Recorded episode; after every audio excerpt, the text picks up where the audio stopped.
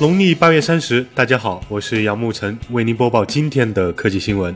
昨天，三星就国行 Note 7爆炸事件又做出了声明，宣称国行 Note 7由多个实验室检测，并未发现质量问题。爆炸的国行 Note 7烧损部位并非电池，是由外部热冲击导致手机燃烧损毁。据悉，三星可能推出新版 Note 7来冲散爆炸的影响，搭载骁龙八二幺处理器，六加一百二十八 G 内存组合，还将引入新的宝绿配色。近日，微信系统升级导致一些刷阅读量的机器人无法正常工作，部分自媒体公众号阅读量直线下降。快来看看，有你熟悉的公众号吗？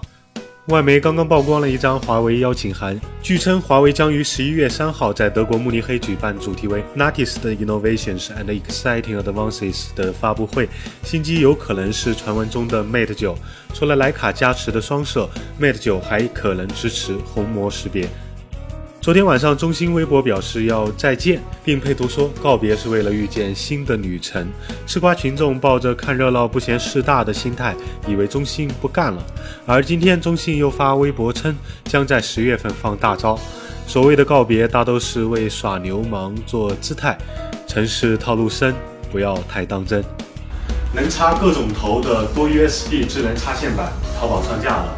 呃，需要的话可以淘宝搜索店铺。Visui 去选购。国庆节到了，大家要玩得开心，极简又拉风。我们节后再见。